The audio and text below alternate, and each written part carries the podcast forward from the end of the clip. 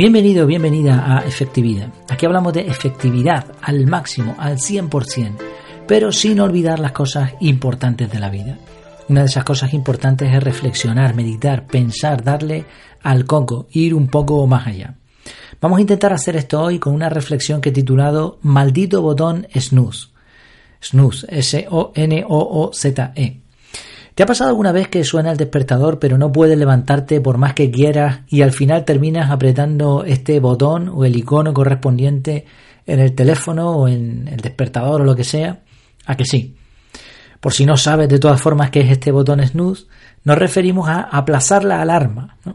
Es la materialización en forma de botón, en forma de icono de esa vocecita interior que dice 5 minutos más o 10 minutos más. Claro, ¿cuál es el problema? Intenta dormir esos minutos más, la conciencia te está molestando porque sabes que tienes que despertarte, porque si no, no hubieses puesto el despertador. Eh, a su vez, las pocas ganas de hacer eso que tengas que hacer, pues luchan en contra del calorcito que hay en la cama y al final te levantas porque ya no te queda más remedio, ya estás calculando el tiempo, ya sabes que no te va a dar, entonces pegas un brinco y empiezas el día mal, enfadado y con pocas ganas de hacer nada. Claro, eh, aquí hay un problema, ¿no? Porque por lógica, vamos a ver, si tú has dormido ocho horas y ahora dices, venga, media hora más, ok, pues son ocho horas y media, en teoría, ¿no? Pero es que no funciona así, el sueño no, no va de esta manera. Hay, un artículo, dejaré el enlace ahí en efectividad.es, de, de, cómo funciona el sueño y todo esto, ¿no? El, el artículo se titulaba Tengo un sueño, dormir bien, apelando a esta frase mítica, ¿no? De ese famoso discurso, ¿no? I have a dream, bueno, el sueño tiene diferentes ciclos. Duran entre 90 a 110 minutos aproximadamente cada ciclo. Y podemos tener, pues dependiendo, ¿no? Cuatro ciclos aproximadamente haría una noche normal de descanso. ¿Qué pasa? Que cuando el despertador suena, interrumpe estos ciclos. El ciclo en el que estés lo interrumpe. Sería ya mucha suerte que tu despertador, a menos que sea inteligente, como veremos después, no te interrumpa en medio de este ciclo. Eso ya es malo, es malo de por sí. Lo ideal sería levantarse sin despertador, ¿no? Hablaremos de esto después. Entonces empiezas mal. Pero es que encima, ahora tú le das al botón snooze y postergas el sueño, vamos a poner 15 minutos. En esos 15 minutos, tu cuerpo intenta dormirse de nuevo y puede incluso que llegue a entrar en uno de esos ciclos. Pero ahora vuelves a interrumpirlo. O sea, si no te conformaste con interrumpirlo antes, ahora vuelves a hacerlo. Entonces el efecto negativo se multiplica. ¿no? Por eso esa sensación de que por más que le dejas el botón snooze, sigues levantándote mal, ¿no? Sigues levantándote con sueño, incluso probablemente con más sueño que si te hubieses despertado a la primera. ¿Cuál es la solución a todo esto? Bueno, hay varias soluciones. Lo primero es no tener despertador, es decir, levantarte cuando el cuerpo te lo pida. Esto sería lo ideal. Por cierto, en, las entrevistas efectivas que tengo más pendientes de publicar, en varias personas, y uno de los que tengo por publicar también lo dice, varias personas se despiertan sin despertador. No saben la envidia que les tengo. Pero esto sería lo ideal. Evidentemente, las personas que tienen un horario de trabajo o de otras actividades, pues no van a poder seguramente hacerlo así. Esto sería lo ideal, ya digo. Si dormimos bien durante la noche y se, estos ciclos se completan de la forma correcta, pues uno se despierta fresco, con la sensación de que ha dormido bien, de que ha descansado. La segunda solución sería no tocar nunca el botoncito de, las narices, ¿no? El botón snooze. ¿Por qué? Porque al final el cuerpo se acostumbrará a levantarse a esa hora y de forma inteligente nuestro cerebro, nuestro organismo, va a adecuar esos ciclos para que tú te levantes siempre a la misma hora. Es por eso que hay gente que tuvo un horario mucho tiempo y ahora continúan.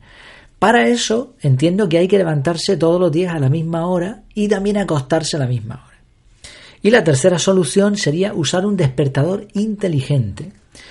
Y vamos a hablar de esto un poco porque es bastante interesante. Hay aplicaciones para esto y también hay aparatos. Por ejemplo, aplicaciones que controlan el ciclo del sueño. Mm, dejaré el enlace, pero seguramente, bueno, lo puede, dejaré el nombre sobre todo, porque lo puedes buscar dependiendo de dónde sea tu dispositivo. Incluso si es Huawei, ¿no? Huawei de estos ahora que, que tantos problemas, supuestamente, ¿no? Entre comillas.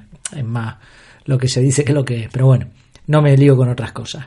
Una aplicación que puedes encontrar tanto para Android como para eh, dispositivos iOS es Sleep Cycle Alarm Clock.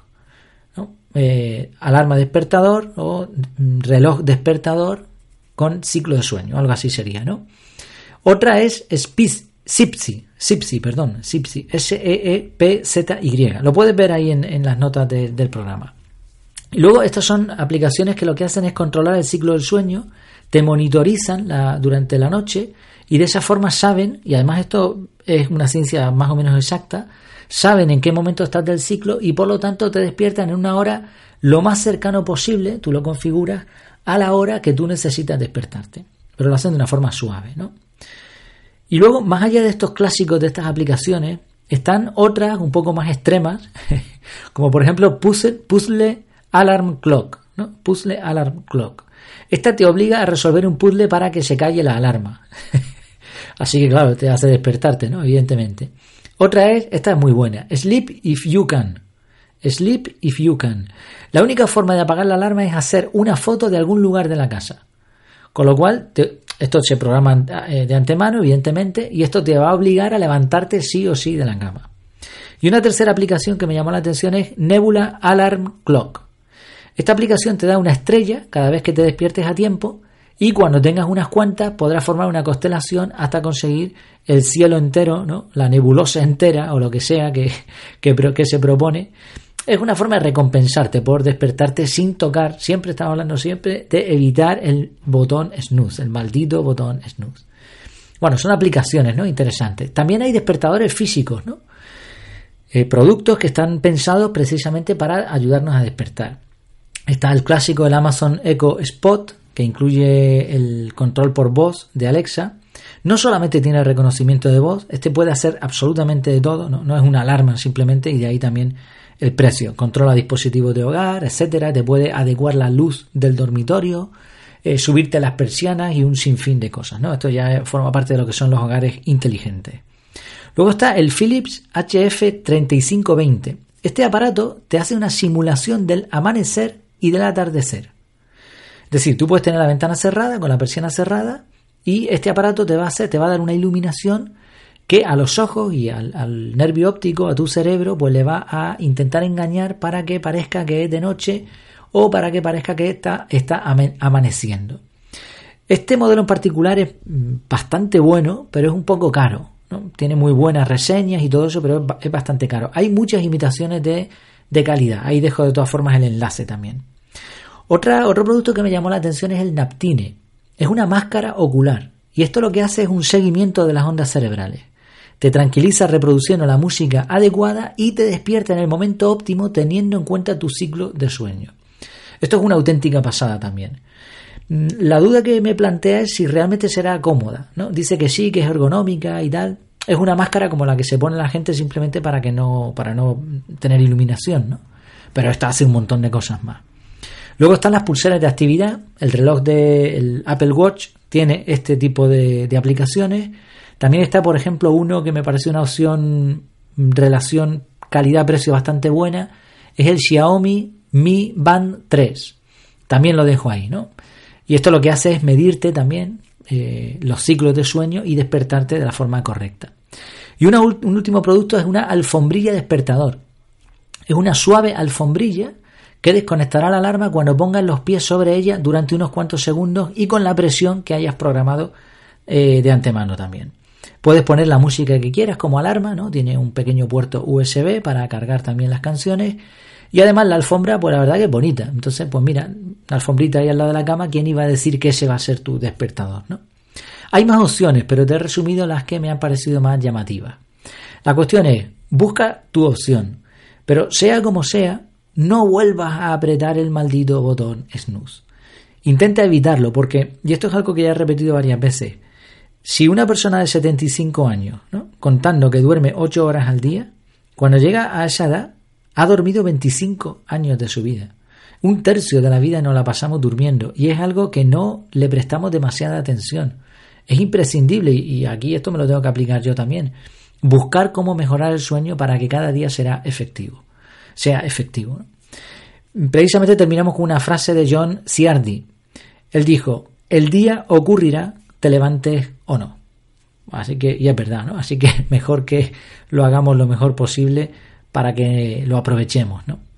Espero que te haya gustado esta pequeña reflexión. Eh, dejaré todos los artículos, todas las aplicaciones, los enlaces en las notas del programa, como siempre, en efectividad.es tienes este capítulo. Y nada más, hasta la próxima. Que lo pases muy bien.